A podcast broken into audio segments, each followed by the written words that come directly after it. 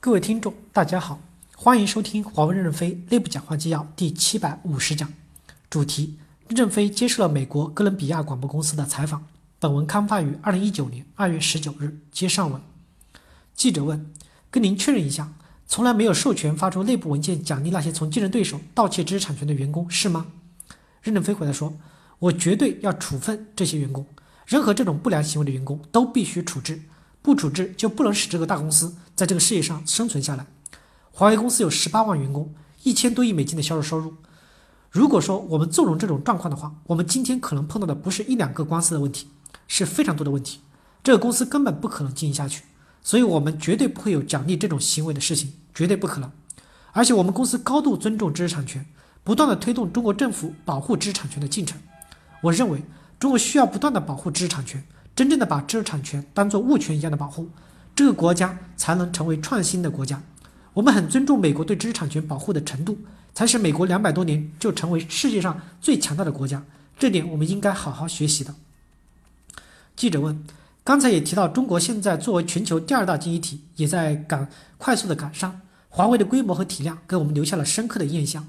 华为在全球一百七十多个国家经营业务，是一个完全私人所有的民营企业。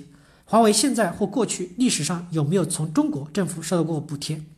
任正非回答说，没有收到补贴是肯定的，很少的补贴可能是用于一些科学预言的东西，这在 KPMG 报表上完全反映。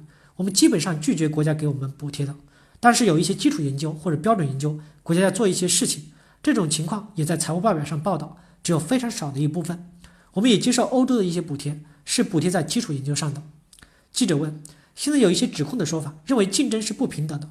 华为在国内的五 G 至少能够保障三分之一以上的市场份额，但是华为的竞争对手却得不到这种待遇。您觉得对于华为的竞争对手，这公平吗？任正非回答说：“没有谁会保证谁的份额，都要市场去争取。”记者问：“为什么不能把华为和中兴捆绑在一起？”任正非回答说：“本来两个公司完全不是一回事儿，我也不了解中兴公司。”为什么动不动就把华为和中兴要捆在一起呢？我根本不了解中兴是什么公司，我们反而跟爱立信、诺基亚往来的更多一些。因此，份额的问题就是凭本事去竞争。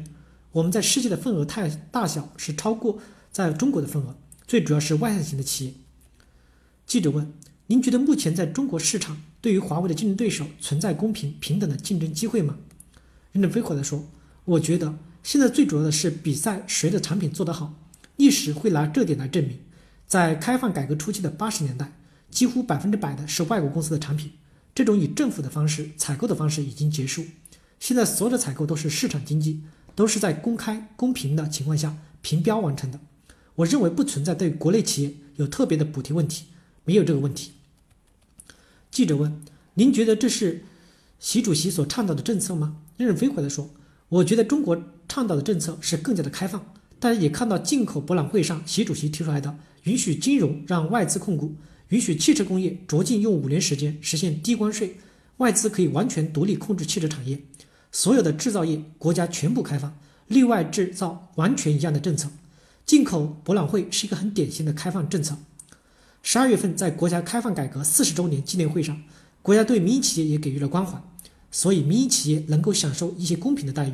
其实，过去的三十年，外资是贵宾，国有企业是儿子，我们是子外孙，我们比你们要低一等。我们哪有外资企业这样的身份和地位啊？所以，国家对外资很关注，才有中国从一个落后的国家发展起来了。但是，外资进入了中国，也刺激到中国的工业进步与发展。中国也看到外资这么好，自己也学习了很多东西。只有开放，才会有国家的未来；只有改革，中国的企业才能跟随发展起来。我坚信这一点，所以我个人从来不主张排斥外资的。当外资的企公司打压我们很厉害的时候，我在公司内部还是坚定不移的，不能把外资的企业作为竞争对，作为竞争的敌人。我们叫做友商朋友的商人，不要去做这种恶性的事件。越是这种行为，越使我们的客户认为我们形象高大，也使我们的份额拿多了一点。拿太多的时候，我也惭愧，为什么拿那么多，留一点给别人呢？记者问。这也是您跟习主席会分享的观点吗？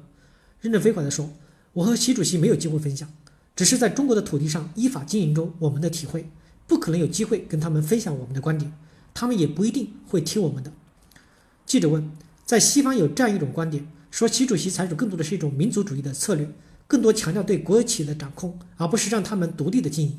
这样的策略导向之下，会不会对华为这样的品牌造成伤害？任正非回答说，这一点我们要去看习主席讲话的原文。在博鳌的时候，他就宣布了很多开放的政策。接着在十一月份上海的进口博览会的时候，宣布了大量对西方开放的政策。在十二月份改革开放四十周年的时候，就宣布了要加强国有企业的改革。我认为没有太多的东西。我认为国家会走向更加的开放，而不是更加的封闭。你们作为外国人看中国的时候，你们没有体验。我们本身在中国的土地上土生土长，我们知道三十年来我们的环境是一点点的在改变。